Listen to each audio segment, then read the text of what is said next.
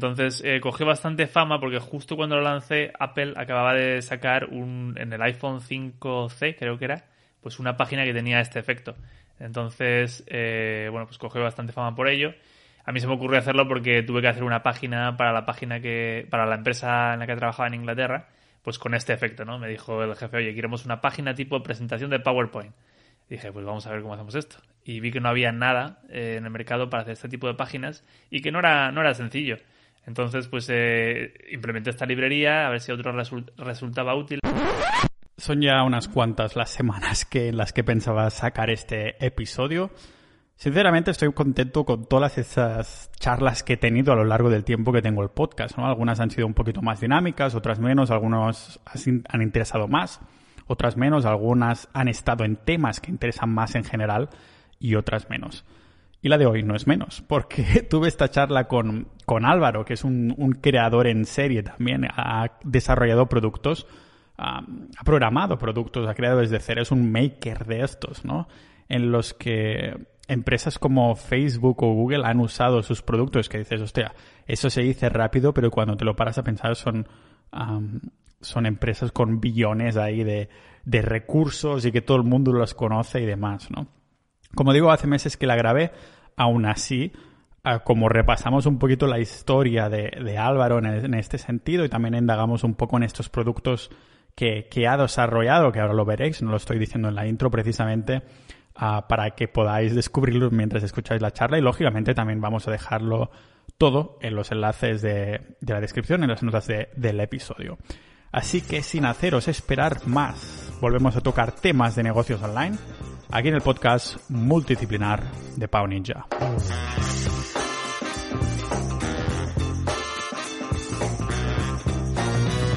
Sí, a ver, supongo que es como intento venderme también un poquillo, ¿no? Eh, pero vamos, sí, soy desarrollador web, eh, un poco más frontend que backend, pero, pero sí, vamos, sí. Entonces, los proyectos que tienes y demás, que ahora entraremos en ellos, digamos que están centrados en esta temática, ¿no? O sea, que son todos relacionados con programación. ¿Es JavaScript únicamente o...? Sí, bueno, eh, no, es eh, también pues tiene CSS, tiene HTML, pues un poco de lo típico de SEO, eh, temas de performance, también pues trabajo un poco el backend, a veces con, normalmente PHP, a veces con Node, entonces bueno, tiene un poquillo de todo, bases de datos y tal, ¿no?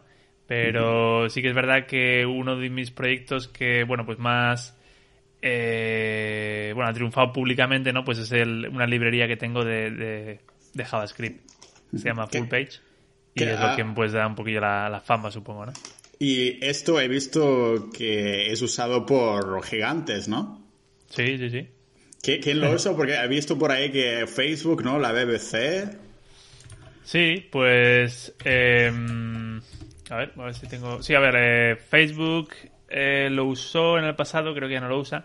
Eh, lo ha llegado a usar Google en alguna, en alguna página, la BBC, National Geographic, eBay, McDonald's, Honda, alguna página de Zara también, de, el grupo de Zara, ¿cómo es el grupo de Zara? Eh, Inditex. Inditex. ya se nota que estás en la, en la programación, no tanto en la inversión. Sí, está, está, muy bien. Ah, pero claro, ¿cómo lo explicas este proyecto para personas que no tengan ni idea de, programación? ¿Qué es esto a modo de lenguaje para los cavernícolas como yo que de programación tienen poca idea? Que algo de CSS he eh, tocado y demás. Claro, pues eh, nada, lo suelo explicar diciendo que es un slider a pantalla completa. El típico slider que ves donde pues hay una imagen, luego hay, es como un carrusel, ¿no? Que pasa la imagen a la derecha, tal. Pues esto es a pantalla completa y tanto horizontal como vertical. Entonces eh, se mueve, eh, cuando tú mueves la ruletita del ratón, pues entonces eh, pasa como otra diapositiva con la transición típica de, un carrusel, ¿no? Ah, vale, es como para hacerla así bonita, ¿no? Como una página así, para presentar algún producto o servicio, ¿para qué se utiliza? Eso, es tipo, tipo un poco presentación. Entonces eh, cogió bastante fama porque justo cuando lo lancé, Apple acababa de sacar un, en el iPhone 5C, creo que era, pues una página que tenía este efecto. Entonces, eh, bueno, pues cogió bastante fama por ello. A mí se me ocurrió hacerlo porque tuve que hacer una página para la página que, para la empresa en la que trabajaba en Inglaterra, pues con este efecto, ¿no? Me dijo el jefe, oye, queremos una página tipo presentación de PowerPoint. dije, pues vamos a ver cómo hacemos esto. Y vi que no había nada eh, en el mercado para hacer este tipo de páginas y que no era, no era sencillo. Entonces, pues eh, implementé esta librería a ver si otro resultaba útil y, y, bueno, pues funcionó. Y, Funcionó, funcionó tan bien que al final te dedicaste a ello y el trabajo este en el que estabas dijiste, bueno, ¿sabes qué? Me voy a dedicar al PowerPoint este, ¿no? Eso es. Bueno, a ver, eh, yo nunca, al principio no, tenía intención ninguna de comercializar esto, ¿eh? Y de hecho estuve trabajando en ello eh, pues tres años sin cobrar nada. O sea, la gente podía descargarla y usarla libremente y yo no ganaba un duro. Tenía que mantenerla, tenía que solventar errores y demás, ¿no? Para tener a la gente contenta y ver a que el proyecto pues no muriese pero vamos, no, no había pensado en comercializarla ni nada. Hasta que, bueno, pues empecé a tener bastantes correos de gente pidiendo ciertas funcionalidades. Todos ellos pues pedían cosas similares. Pues yo que sé, que pueda hacer scroll horizontal en vez de vertical cuando mueva el, la ruleta del ratón, ¿no? Y pues al principio les hacía los trabajillos un poco como contractor, ¿no? A estas personas, pues les cobraba un poquillo y le hacía una versión eh, especial, eh, una versión específica para ellos, ¿no? Y claro, luego se quejaban también un poco de que, bueno, si actualizaba la versión principal no incluía el cambio que tenían ellos y tal. Entonces empecé a pensar que podía, pues bueno, crear unas extensiones eh, que hiciesen estos efectos. No quería incluirlo en el producto principal, pues porque, bueno, añadía bastante código, no lo iba a usar todo el mundo y demás, ¿no?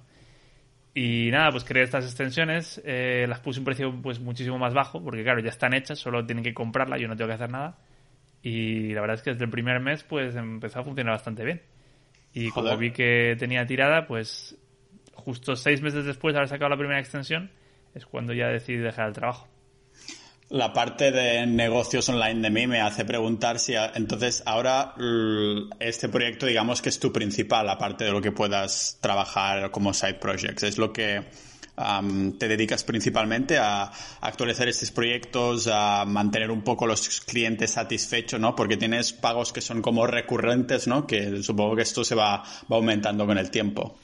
Eh, bueno, pagos recurrentes no tengo todavía, la verdad. Es algo que seguramente vaya a introducir en breve para los plugins de WordPress que usan pues esta otra librería, pero pero no tengo recurrentes aún. Entonces, eh, bueno, las extensiones funcionan un poco por dominio. Si tú quieres usar una extensión en varios dominios, pues tendrás que pagar más según cuántos dominios quieres usar o ah, comprar licencias para dominio y tal. Entonces, en cierto modo sí que puede ser recurrente, pero no es recurrente como tal, de que al año te cobro tal, ¿no?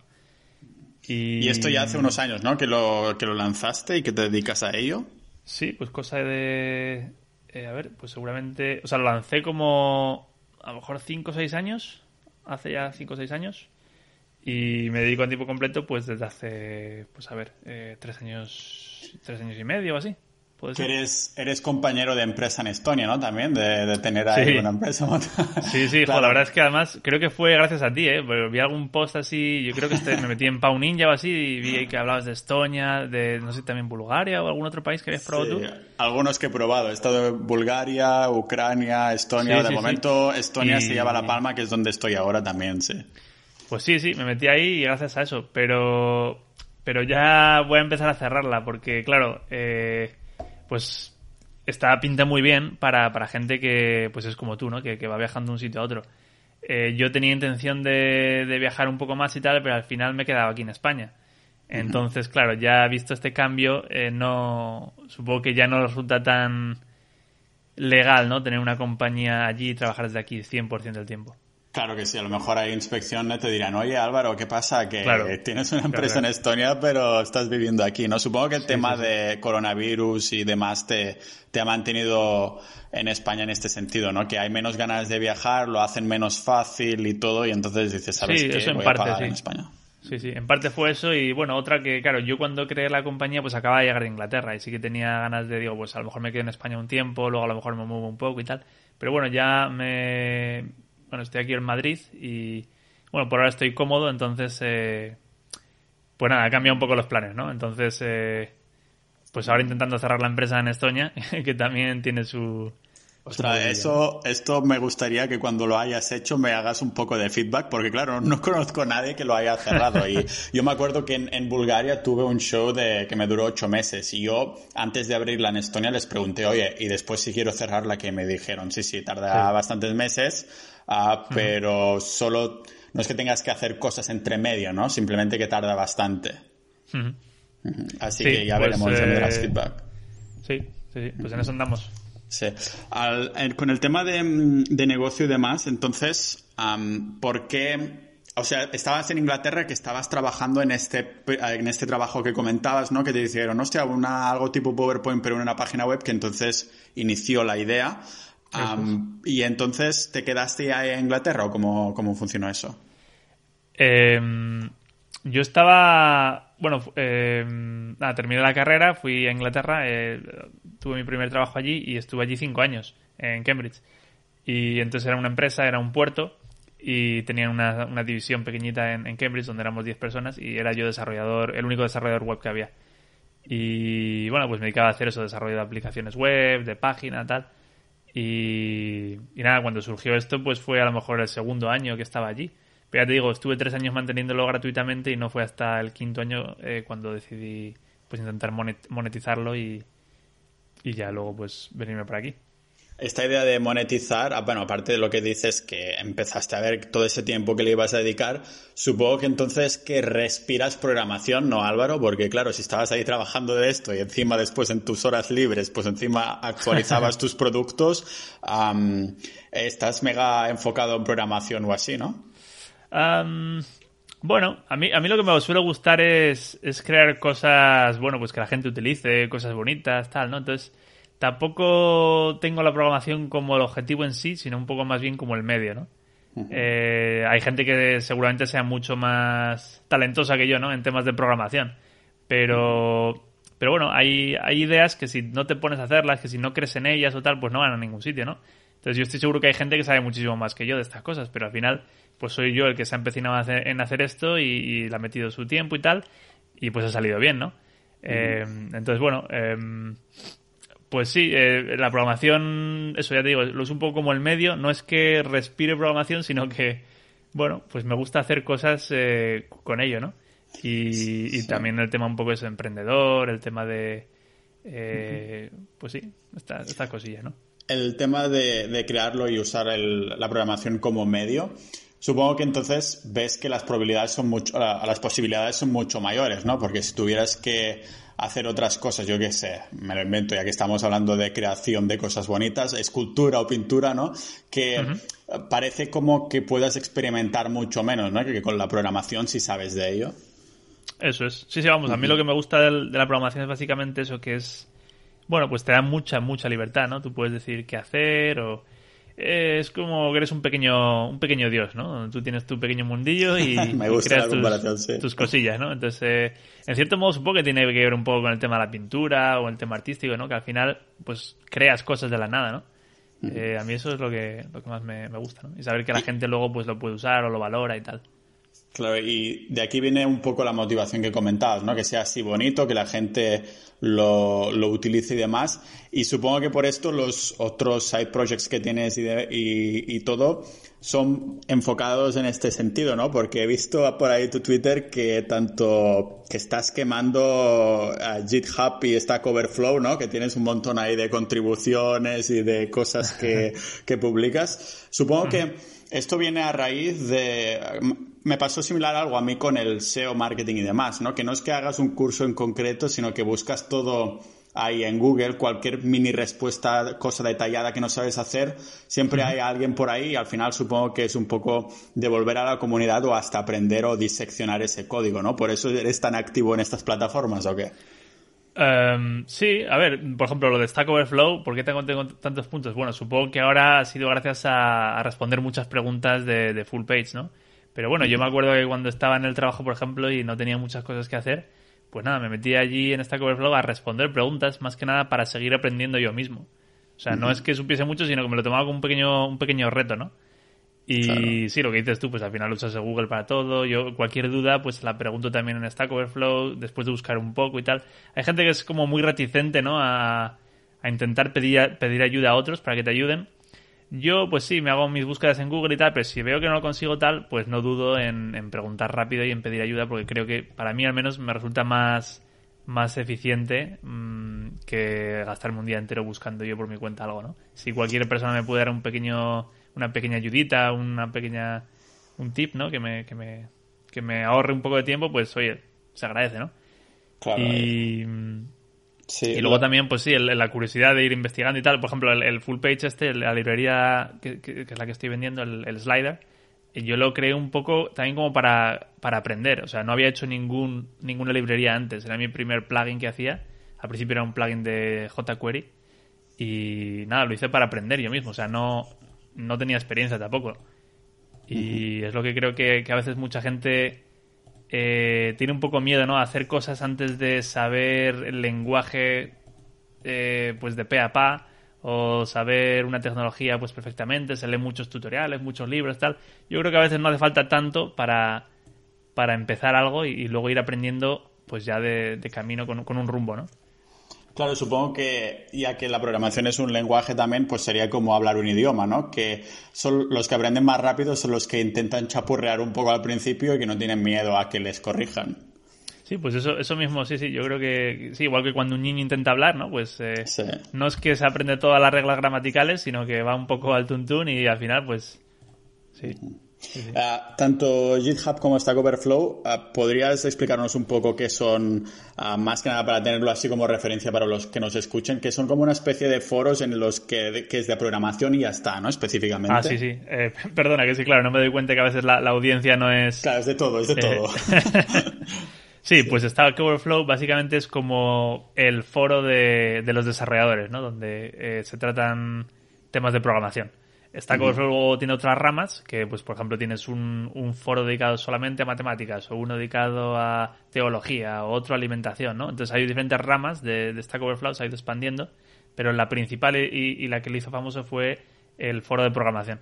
Entonces eh, tú pues preguntas una pregunta, la gente puede darte votos si la pregunta es buena, y luego hay varias respuestas, y una de ellas tendrás que aceptarla si, si, es, si es válida. O, o no, entonces la gente también valora las respuestas vale, o sea pues que, No, es, no es como foro coches entonces, ¿no? No, efectivamente. es algo más, serio. Hay más respeto, tampoco es como Twitter, que es un poco el patio del recreo y demás, eso ¿verdad? Es, eso es. Lo único que mucha gente se queja al principio de que es difícil hacer una pregunta porque rápidamente te la cierran. Porque tienes que saber un poco cómo preguntar, tienes que ver que no ha sido preguntada anteriormente, ser específico con tu pregunta, entonces una serie de cosas que a lo mejor echan para atrás un poco al principio a la gente. Pero vamos, mm. que es el foro donde va la gente a buscar respuesta normalmente para cosillas pequeñas. Claro, yo creo que temas de WordPress, algún código pequeñito de PHP o CSS y cosas así, me parece que lo he utilizado un mogollón. Nunca me he llegado a registrar porque, como dices, ya un montón de preguntas que ya están hechas y que te pueden ayudar, ¿no? Que algunas a veces hasta se pueden contradecir un poquito y estas cosas, pero claro, si no fuera por Stack Overflow y, demás, que donde hubiera sido buscar la información. ¿Hay otros sitios que digas, ostras, de aquí he aprendido, o cursos, o mm. vídeos de YouTube, o el proceso de formación ha sido a través de foros, el que hiciste tú con la programación? Em, sí, a través de foros, a través de buscar en Google, eh, a lo mejor leer algún post en algún blog. Eh, inicialmente me acuerdo hace años que usaba una página que se llamaba, bueno, tenían un foro en español que se llamaba Foros del Web. No sé si te sonará. Ostras, me suena. Eh, era una comunidad eh, suramericana, creo que ahora se llama. Pues. Ah, hay uno que es. Platzi.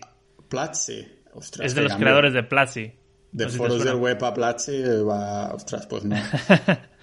pues bueno, era una comunidad como hispanoamericana, pues bastante activa y tal, pero bueno. Eh, fue mm. poca cosa. Cuando no existía Stack Overflow aún. Antes has mencionado un poco que aparte de, del hecho de crear cosas bonitas y que la gente utilice, me ha gustado la expresión de cosas bonitas, eh, por eso lo estoy repitiendo bastante, ah, pero también el tema de emprendedor, ¿no? Pero esta, mm, un poco para llamarlo así, ansiedad, vino a raíz de empezar a desarrollar este proyecto que ahora tienes? Porque antes tenías un trabajo, este trabajo en Cambridge, ¿no? Que de las 10 personas era, eras el único desarrollador, pero ¿tenías ganas de emprender algún proyecto así o fue como un proceso natural que, en el que te encontraste? Mm, supongo que sería un poco natural, porque ya te digo, estuve tres años que no tenía intención de monetizar nada, pero eh, pero sí que es verdad que en el pasado ya tuve alguna experiencia, eh, ya desde que tenía 16 años, pues creé una página web de, pirotecnia y de petardos y tal, y acabé tratándolo un poco como mi propio negocio después de los años. Entonces, bueno, el, supongo que el, el gusanillo de emprendedor siempre, siempre estaba ahí, un poco de fondo, ¿no? No lo buscaba activamente cuando hice full page, el slider, pero bueno, pues salió un poco de modo natural y claro, pues luego ya me metí un poco más de lleno, ¿no? A modo de recordatorio para los nuevos, que todas estas referencias de las que iremos mencionando, pues que estarán en las notas del, del episodio. Háblame un poco de esta web de pirotecnia, que me parece muy random, ¿no? A los 16, años, y cómo, cómo la creas, cómo viene la idea, cómo evolucionó. Pues la verdad es que em, yo mm, aprendí a hacer desarrollo web en, gracias a un profesor del instituto. En, eh, creo que era primero de bachillerato, teníamos una asignatura de informática y nos enseñó a hacer páginas usando Microsoft Word. Hostia. Y, ni front page, ¿eh? Eso es antes del front page y del Dreamweaver.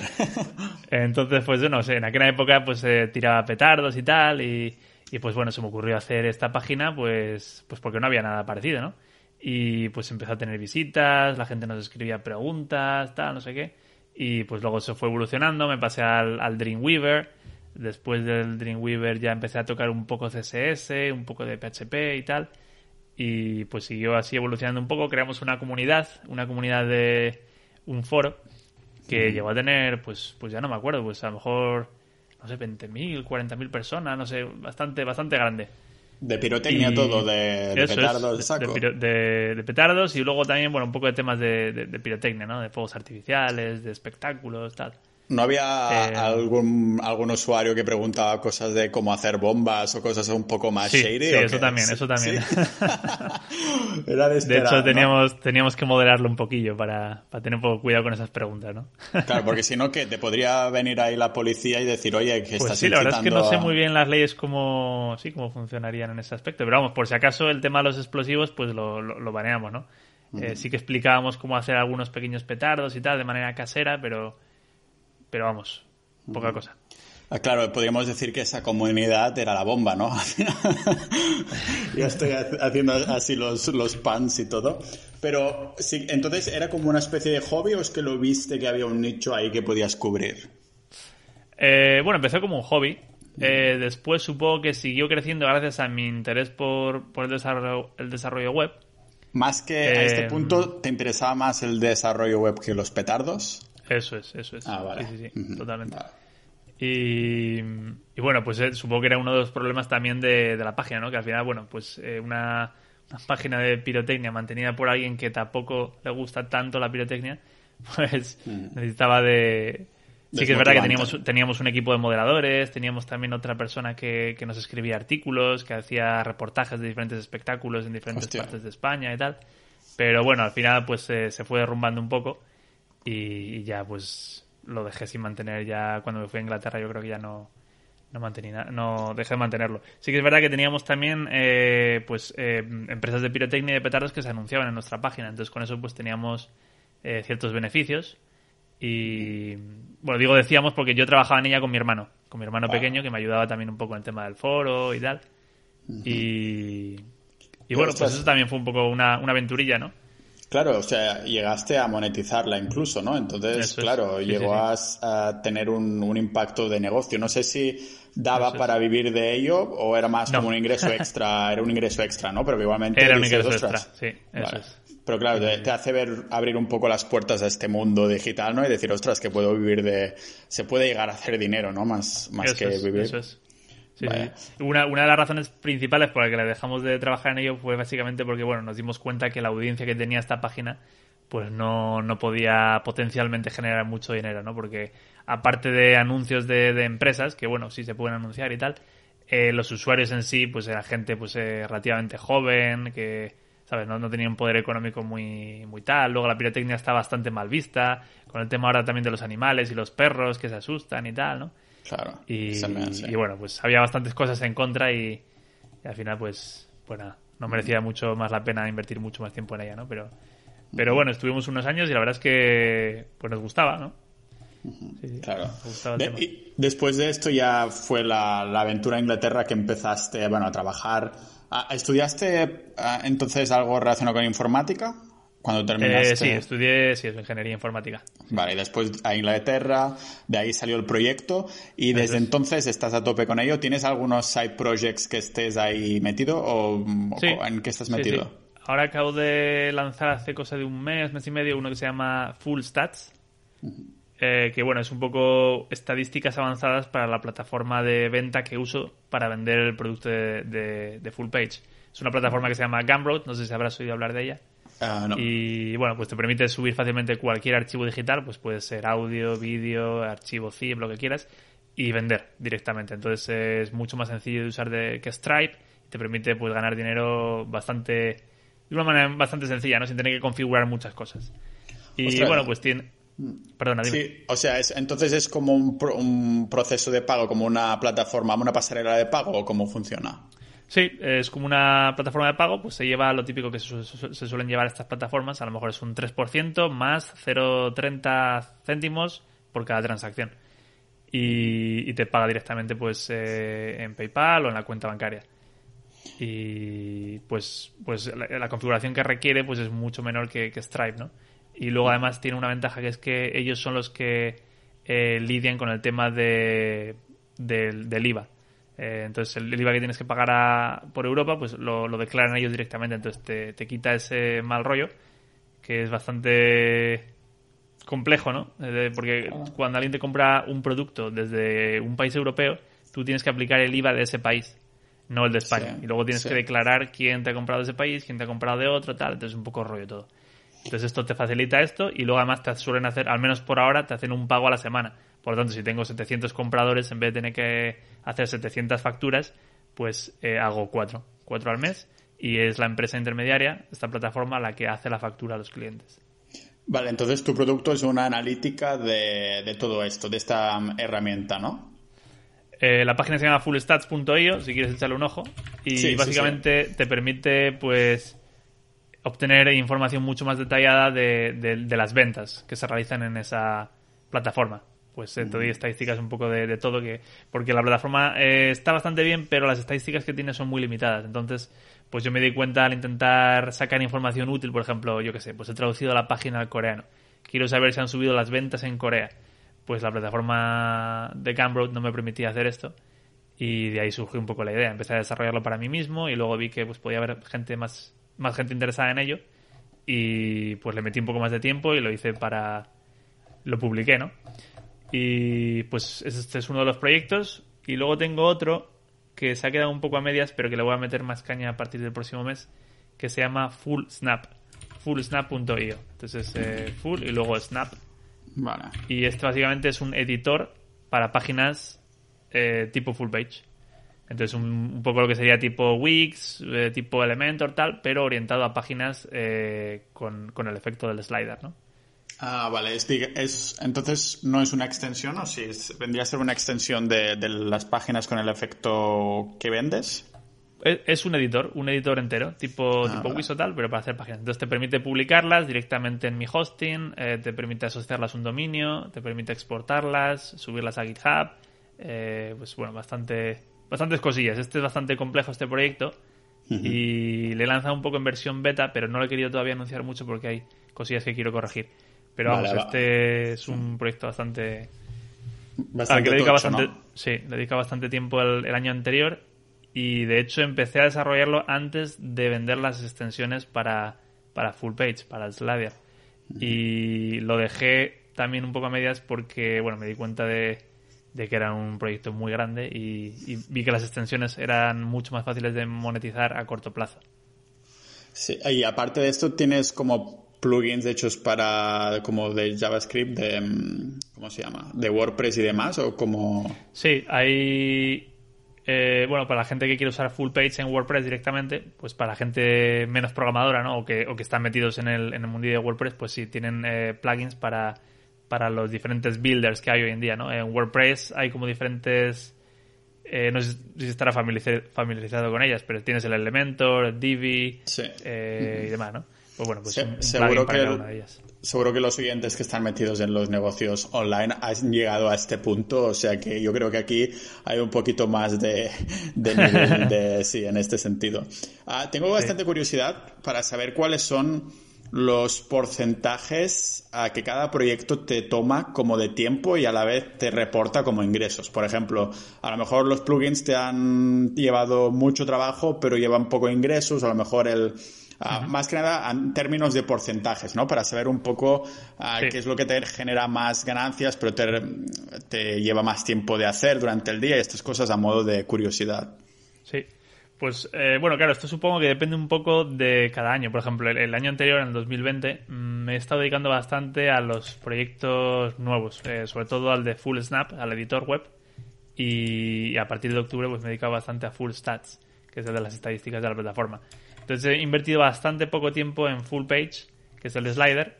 Y bueno, pues por poner un porcentaje, pues a lo mejor diría, pues, no sé, entre, entre 10 y 20% del tiempo no obstante, me ha generado, pues yo creo que el 95% de las ganancias. El, nuestro amigo de principio de Pareto, ¿no? De, sí. eso del 20-80 más o menos, siempre está más o menos ahí, ¿no? Que te Algo genera... así. Sí, claro, pero claro, esto tiene su truquillo, porque claro, es verdad que en el pasado he invertido bastante más tiempo en estos que, en otros, ¿no? Entonces ahora sí que es verdad que puede tirar un poco más por su cuenta. Eh, además tengo, bueno, tengo una persona que me ayuda con el tema de WordPress eh, y luego tengo también mi hermano que me ayuda al tema de soporte. Entonces ahí ya me libero también un poquillo de, esos aspectos. Tu hermano lo tiene siempre ahí agarrado, ¿no? Que en el tema de la, pirotecnia y después en estas cosas eh, está en un sector similar al tuyo, es simplemente ayudarte a... La verdad es que se acaba de unir hace, pues yo creo que fue en año y medio así, eh, en el tema de soporte y básicamente, pues nada, él está estudiando en este momento y yo necesitaba una persona de confianza porque en la plataforma intermediaria, pues para hacer temas de eh, reembolsos de productos, eh, asistencia al cliente y demás, necesitaba una persona de, confianza porque eh, no podías dar acceso a una persona cualquiera a tu cuenta de vendedor porque, bueno, pues en cualquier momento te la lía y adiós, ¿no? y no, no se podían hacer reembolsos de manera programática, o sea, no puedo eh, crear mi propio panel, permitir hacer reembolsos a través de él sin que tengan mi usuario y clave y tal. Que ahora sí que es posible, pero bueno, en aquel momento no se podía y necesitaba una persona de confianza, entonces pensé en mi hermano y dije, oye, ¿qué, tal si trabajas un par de horas al día o una hora y media o así? Y, pues te, contrato como empleado a tiempo parcial, que además me viene bien a mí personalmente con el tema de, los impuestos en España y tal. Claro. Eh, porque, bueno, varias cosillas. Claro, el tema de grabar un poco, sí. ¿Cómo, ¿Qué tal la experiencia esta de delegar? ¿Era la, primera vez que delegabas eh, tipos de trabajos y demás en los proyectos que tienes? Eh, sí. Em, bueno, antes de mi hermano, eh, yo ya había contratado, tengo también contratado a un empleado a tiempo completo, un empleado remoto, y pues ya le tenía contratado antes que él.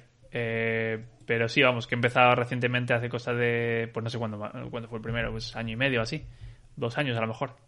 Eh, y bueno, la verdad es que es una experiencia de la que también hay que aprender bastantes cosas, supongo, ¿no?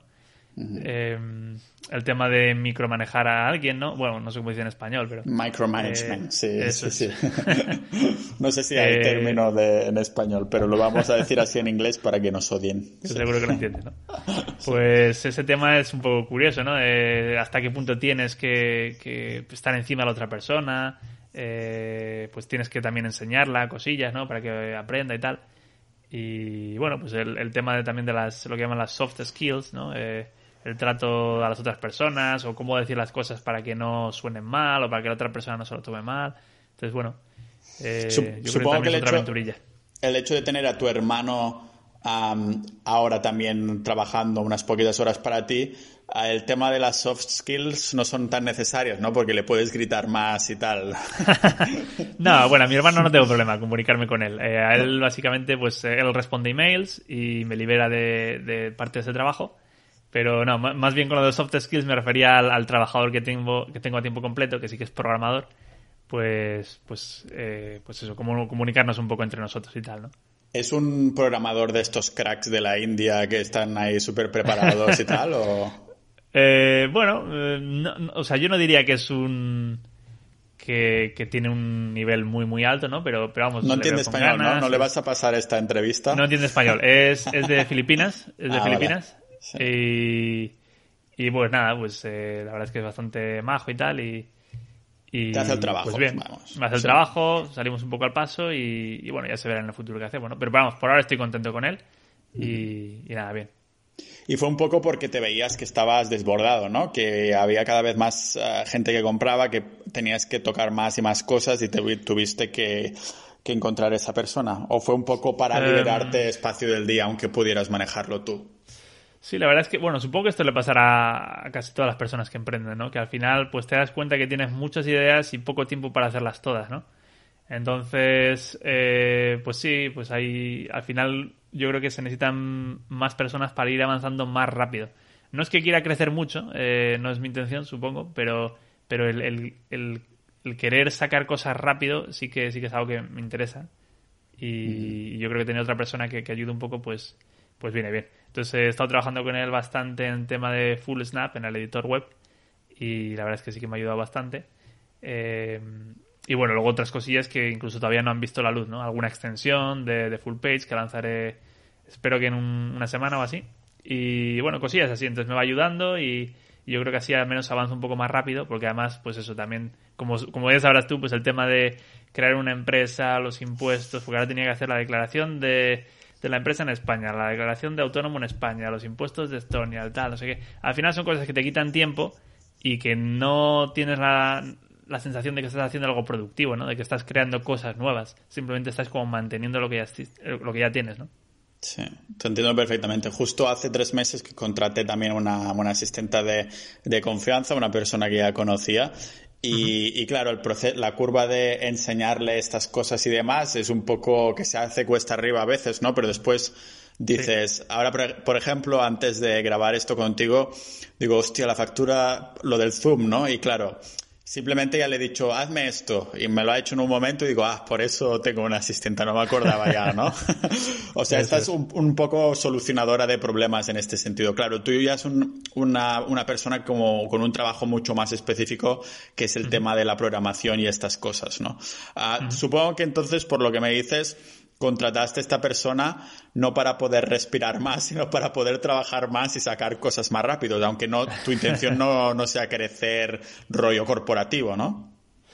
Por ahora no, por ahora no tengo esa intención, porque creo que, bueno, mientras uno se pueda mantener pequeño y, y seguir sí. viviendo bien, por, pues, a, mí, pues bien, a mí eso ¿no? me es encanta. El, sí. sí. El micropreneur, ¿no? Un poco el rollo indie hackers, ¿no? Que se lleva hoy en día. Uh -huh. y, y, yo creo que, que, bueno, por ahora voy a tirar por esta vía y a ver qué tal va. Porque, sí. bueno, meterte ya con temas de aceleradoras, tal, inversiones, de... No sé, me parece un poco... Sí. Yeah. A, a, mí ha sido un poco esta idea similar también de poder hacer más cosas porque estoy disfrutando mucho preparando los uh, episodios del podcast, tanto los que tengo invitados como los que preparo yo, hablando yo solo. Y claro, digo, hostia, aunque, aunque ahora haya contratado una asistenta para que me lleve la otra parte más comercial del negocio, al final me voy a arruinar, ¿sabes? Porque tanto podcast, tanto podcast.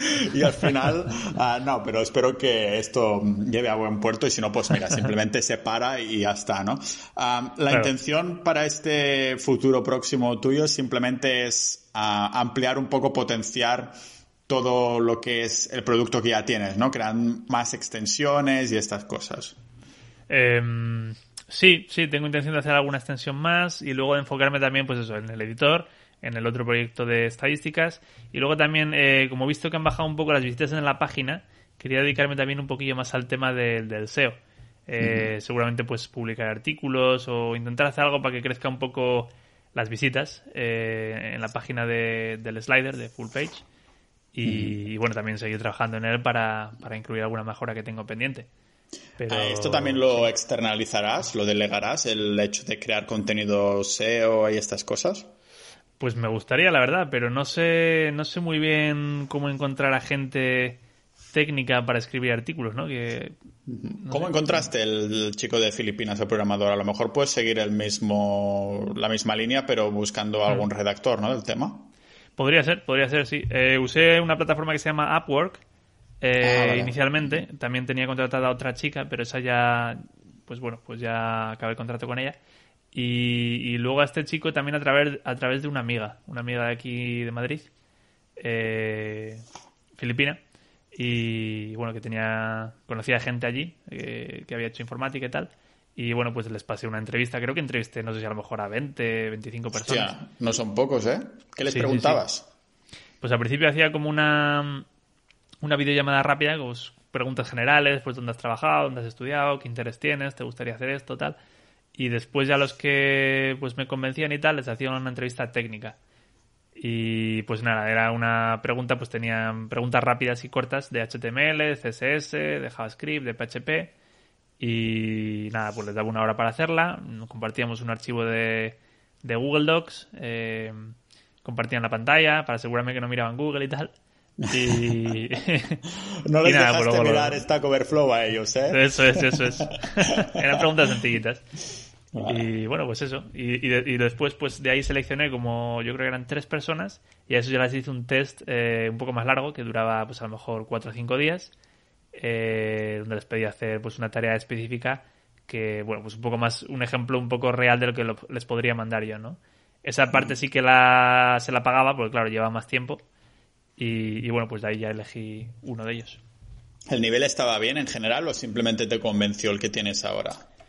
Eh, pues la verdad es que no tengo con qué compararlo, porque no sé también cómo estaría el nivel por aquí, en, España. Eh, yo, yo diría que eh, podría estar mejor, que podría estar mejor de lo que estaba. Eh, pero tampoco sé si a lo mejor era por el salario que ofrecía en aquella época, o tal, ahora pues le he subido un poco el salario y tal. No, lo sé, o sea, yo, yo, creo que podría estar mejor, pero ya te digo, no tengo muy bien con qué compararlo, porque nunca he hecho test aquí en España. La cuestión es que fuera suficiente para lo que tú querías y demás, ¿no? Eso es, sí. Ya que, ya que le preguntaste intereses también estas cosas, me gustaría preguntártelo tú. ¿Hay, algo, ¿Hay más vida allá de la programación, Álvaro? Claro, hombre, claro. Sí, sí, sí, sí. ¿Qué te gusta hacer en este sentido, cuando, tanto cuando estás en Cambridge como cuando estás ahora en Madrid? pues el tema de la fotografía eh, siempre me ha gustado. Eh, entonces, el, bueno, el viajar, lógicamente, también.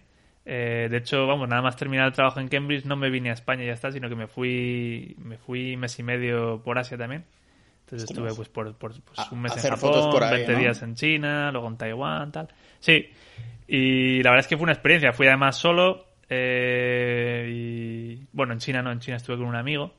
Pero vamos, eh, sí, el tema de viajar, el tema de las fotos. Eh, me gusta también bastante el tema de, bueno, hacer vídeos. Cuando viajo no solamente hago fotos, sino también vídeos. Y luego pues me gusta, me gusta montarlos, los, los comparto ahí con la familia y tal. Y... Pues bueno, entonces vas ahí con tu portátil o te lo tomas como vacaciones, venga, hoy voy a estar sin portátil mientras estoy aquí en China o cómo te lo montas? No, la verdad es que sí que sí que tuve que llevar el portátil porque bueno, pues no tenía entonces, entonces eres un nómada digital, ¿no? o lo fui temporalmente. Vale, de acuerdo. Entonces, nada, lo que hacía era revisar el correo, pues una hora al día y por la noche y, ya está. Más que nada por el tema de soporte. Yo no sé si te pasa a ti, yo creo que soy un poquito adicto al portátil, ¿eh? Ah, no recuerdo la última vez que no abrí el portátil en un día entero. A veces sí que... o sea, yo siempre trabajo sobre todo de mañanas bastantes horas seguidas, ¿no? Por la tarde sí que es un poco más libre, pero no recuerdo el día en que en ningún momento he abierto el portátil, aunque haya hecho algo que digo, venga, hoy no voy a trabajar porque tengo este evento, ¿no? Pero al volver a casa, aunque sea algo así, siempre miro un poquito los correos o alguna cosita así. No recuerdo la última vez creo que cuando se me estropeó el último Mac, que tardaron un montón a llevarme el portátil nuevo, que ahí estuve que no sabía qué coño hacer durante unos días hasta que me llegó, que en teoría me tenía que llegar en un día. No sé si te pasa a ti, que hay un poquito de adicción aceptada, no sé si me explico. Hmm. bueno, pues últimamente, ah, bueno, como trabajo para mí mismo y tal, sí que tengo que mirar un poquillo el correo de vez en cuando y tal, al menos el correo. Pero bueno, yo sí que recuerdo cuando trabajaba en Inglaterra y tal, pues que me iba de vacaciones en verano y sí que no tocaba el portátil en 15 días. Sí, sí. Entonces, ah. bueno, eh, pero lo hacía también un poco a posta, pues para descansar un poco, para liberarme, para... Bueno, Eso pues, de trabajar para otros, ¿eh? ¿eh? Sí, sí, la verdad es, que tiene... sí, ser emprendedor está muy bien, pero es verdad que también siempre tienes eh, de fondo pues tu negocio, ¿no? Entonces eh, no hay tanta separación, negocio, negocio y persona. Sí, sí. Sí, mira, es justo lo que iba a decir ahora, que es una parte de ti y, es difícil separarse del todo. A, veces yo creo que no es tan fácil de manejar como mucha gente se imagina, ¿no? Yo sí que intento hacer, sobre todo por la mañana y por la tarde a veces me animo, a intento dejar esas cosas que requieren un poco menos de foco ah, y demás. ¿Tú cómo te organizas en este sentido? ¿Te, ¿Eres una persona de estas mañaneras o prefieres trabajar por la noche o cómo te organizas? Pues me cuesta bastante levantarme por las mañanas, la verdad. Eh, sí que lo he intentado algunas semanas o yo que sé, levantarme a las 7 de la mañana, tal, ¿no? Pero me cuesta, me cuesta mantenerlo. Eh, no me importa, o sea, si me levanto por la mañana, pues bien, trabajo y ya está. Lo que pasa es que me cuesta bastante. Eh, entonces, bueno, pues intento, me levanto a lo mejor a las 10 y pico, 10 y cuarto, 10 y media. Y luego ya, pues sí que, sí que es verdad que uno se tiene que poner un horario para, para no, pues bueno, para, para ir trabajando un poco todos los días y tal, ¿no? Ir progresando. Entonces, bueno, suelo terminar a las... Depende, pues eh, seis, entre 6 y 8. Y, pero sí que es verdad que lo dices tú, que al final, pues bueno, pues estás por la noche, acabas de terminar una serie y de repente te metes un poco en el correo a ver qué pasa y a lo mejor sí que tienes la tentación de, responder en ese momento a, a alguien, ¿no? Claro. Sí, a veces sucede. O sea, después nos intentan vender eso de escapar la jornada laboral de 9 a 5, a 6 o a 8 en el caso de España, ¿no? Pero después nosotros somos los, cuando tenemos nuestro propio negocio, somos los que nos autoimponemos a mucho más de lo que nos exigían cuando trabajábamos para alguien, ¿no? Sí, sí, totalmente. Ah, eh, supongo que la diferencia, la diferencia será que, bueno, no nos disgusta tanto, ¿no? Trabajar porque, porque es nuestro negocio y nos gusta, ¿no? Eh, el problema a lo mejor viene mm, si, si hay otras personas que, bueno, pues que en ese momento querrían eh, hacer algo contigo tal y tú estás ahí ocupado, ¿no? A lo mejor eh, influye más en ese aspecto, ¿no? Claro, sí, en tema social y esto te refieres, ¿no? Sí, o sea, si, si uno no sabe controlarlo y, pues está un poco adicto al trabajo, pues no solo te perjudicas tú, que a lo mejor no te perjudicas tanto, sino que a lo mejor perjudicas a otras personas alrededor tuyo, ¿no? Claro, ser un workaholic de esto a mí me ha pasado, ¿no? Algunas veces. supongo que por esto, ah, porque estás tanta, tanto rato tecleando y estas cosas que te has pillado un teclado mecánico, ¿no? Que lo escuchaba por ahí de fondo. sí, sí, sí. Eso, me pilla uno... sí. Eh, es una de estas cosas, porque yo me había comprado uno, pero no me terminó de, gusto, de gustar porque la configuración era muy rara y pasé de configurarlo y lo devolví, ¿no? Pero claro, yo lo, yo lo, compré porque aunque trabaje con el portátil, me pongo, tengo un vídeo de esto en YouTube, que me pongo como una trill, a que eso se lo copié de mi amigo Juanma, y entonces tengo el teclado externo de Apple y también el trackpad. Y entonces de este modo está un poquito más elevado y es un poco como mi setup, pues, un poco así portátil en todos los, portátil y portable, ¿no? Y entonces, claro, me había comprado el, el, un teclado mecánico porque pensé que en vez del teclado de Apple, pues me pillaría uno de estos porque, más que nada por el sonido que hace, ¿no? Que es como un gostazo. ¿Lo has pillado por este motivo o cuál, cuál ha sido? Bueno, vi que están bastante de moda en, en el, por, por, Twitter, ¿no? Cuando ponen fotos de... Que, que, me encanta verlas, las fotos de los escritores de otra gente me flipan. Y, y nada, pues eh, me entró el gusanillo, entonces empecé a, mirar, empecé a mirar vídeos y tal. Y pues me animé a comprarme uno porque necesitaba uno, porque yo tengo el MacBook de 2018 que tiene el teclado este que es. Pues, ah, que es, el que, es, una mierda, ¿no? Es una mierda, sí. Entonces me, incluso pues ya me costaba guardar documentos porque tengo que presionar muy fuerte al comando porque si no no se graba y tal. Entonces ya estaba un poco asqueado del teclado y quería comprarme uno. Estuve mirando también el, precio del, teclado de Mac, pero no es nada barato, ¿verdad? El que tienes, el que tienes tú es el...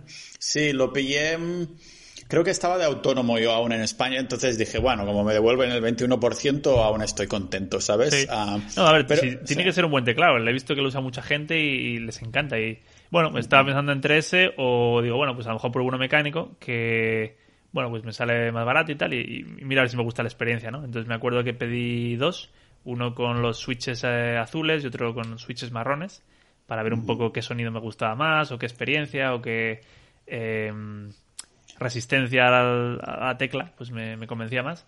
Y al final pues me, quedé con uno con switches azules. Y bueno, la verdad es que estoy contento. Em, a lo mejor la gente que está al lado mío no está tan contenta cuando estoy con gente, porque los azules se oyen bastante. Eh, pero bueno, a mí me gustó la experiencia y ahora como estoy aquí pues programando en casa yo solo, pues en mi cuarto, pues aquí no molesta a nadie, ¿no? Claro, como, como mínimo saben que estás dentro de la habitación y que estás trabajando, que estás ahí dentro. ¿no? Um, coméntanos un poco, por eso, rápidamente, coméntanos esto, ¿qué son los switches estos? Sí, pues nada, los teclados eh, mecánicos básicamente tienen el, el, formato que tenían los teclados antiguos. Eh, los, los, que normalmente usa la gente tenían una, una, membrana, entonces pues como que eran más suaves al teclar y tal. Los mecánicos tienen algo que se llama switch, que es como un, un mecanismo que es el que ayuda a... Bueno, el que hace que puedas presionar la tecla y luego el ordenador la detecte. Entonces tienen como un pequeño muelle y ese muelle pues puede tener diferente resistencia y, y diferentes sonidos. Entonces eh, los switches azules, por ejemplo, pues tienen una resistencia un poco mayor, creo recordar, que los marrones y, hacen un poco más de ruido, ¿no? Al teclear. Y bueno, ya esto depende de cada, de cada uno, lo que le guste más, ¿no? Hay, diferentes colores. Eh, yo he nombrado el marrón y el azul, pero también le hay negro, eh, no sé si amarillo, no sé, hay, como una escala de colores. Rojo o algo así, me parece, es verdad. es un tema que, que, la gente tiene que mirar antes de comprarse un mercado mecánico, eh, perdón, un eh, teclado mecánico. Em, y el tema pues está un poco... No, no, es tan fácil como parece, o sea, casi es que sacas un doctorado aquí para entender esto. claro, como en todo hay que informarse antes de comprar un producto, ¿no? Ah, yo mira, precisamente terminé comprando, aparte de eso de la configuración que te he comentado, ah, estoy bastante mm, conforme con haber comprado el de Apple, más que nada porque como no tienen switches de estos, es como más... Yo pulso las teclas bastante fuerte ya en general, ¿no? Pero claro, como estoy siempre de cafetería, digo, hostia, si hubiera pillado uno de estos switches que hacen un ruido de la hostia, me odiaría todo Dios. Suerte que pues te... imagínate si voy a... Claro, imagínate que vas a una biblioteca, ya, eso sí ya sería lo peor, lo peor de todo. Claro, claro, claro. O sea, aquí tienes que tener en cuenta también eso, dónde vas a estar programando, ¿no? Dónde vas a estar trabajando. Porque si no, sí, sí. Es el, lo pillaste entonces más que nada para la sensación de, de, trabajar, ¿no? Como un poco el ambiente. Igual que te gusta mirar estos escritorios, uh, que yo tengo cuenta de Pinterest, por cierto, y a veces también tengo mi, mi, Pinterest de como escritorios y oficinas y estas cosas. La gente mira a veces gatitos, yo miro también escritorios algunas veces. Uh, entonces lo pillaste un poco por esto, ¿no? Por el... Sí, bueno, la razón principal que necesitaba un teclado nuevo, porque el del Mac, pues... Eh primero es bastante malo, segundo me había comprado una pantalla extra ahora en la cuarentena para trabajar más cómodamente, entonces no quería estar con tortícolis, necesitaba algo que estuviese entre las dos pantallas. Entonces ya que me he comprado un externo dije pues voy a probar un, uno mecánico a ver qué tal la experiencia y si no pues lo devuelvo, lo compré en Amazon, entonces bueno lo puedes devolver fácilmente y, y básicamente fue eso. Bueno, hablemos un poquito antes de terminar sobre el tema de, futuro, ¿no? De los próximos años, básicamente en, relación a los proyectos que tienes. Espero que este teclado en los próximos años te dure mucho y que lo puedas picar mucho. Uh, pero ¿tienes algo como pensado o simplemente ir un poco uh, como el Stack Overflow, con el flow? Esa es buena. Eh,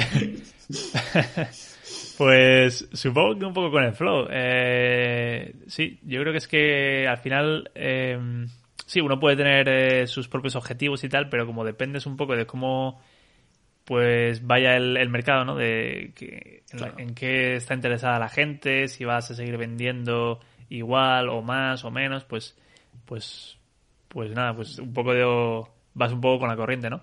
Me quiero centrar en estos dos proyectos que te he dicho, el, el, editor web, que creo que tiene bastante futuro y, espero que, vaya bien.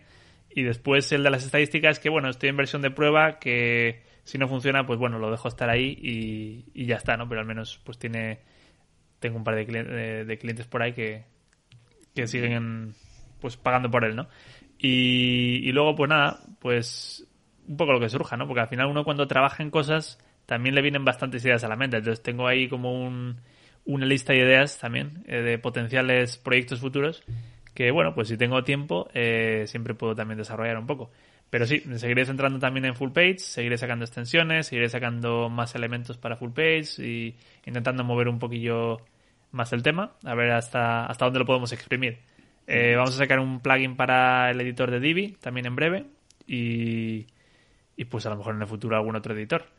Eh, a lo mejor intentar también vender algún theme pues por web, eh, Webflow. No sé si te suena Webflow. Sí, me suena, me suena.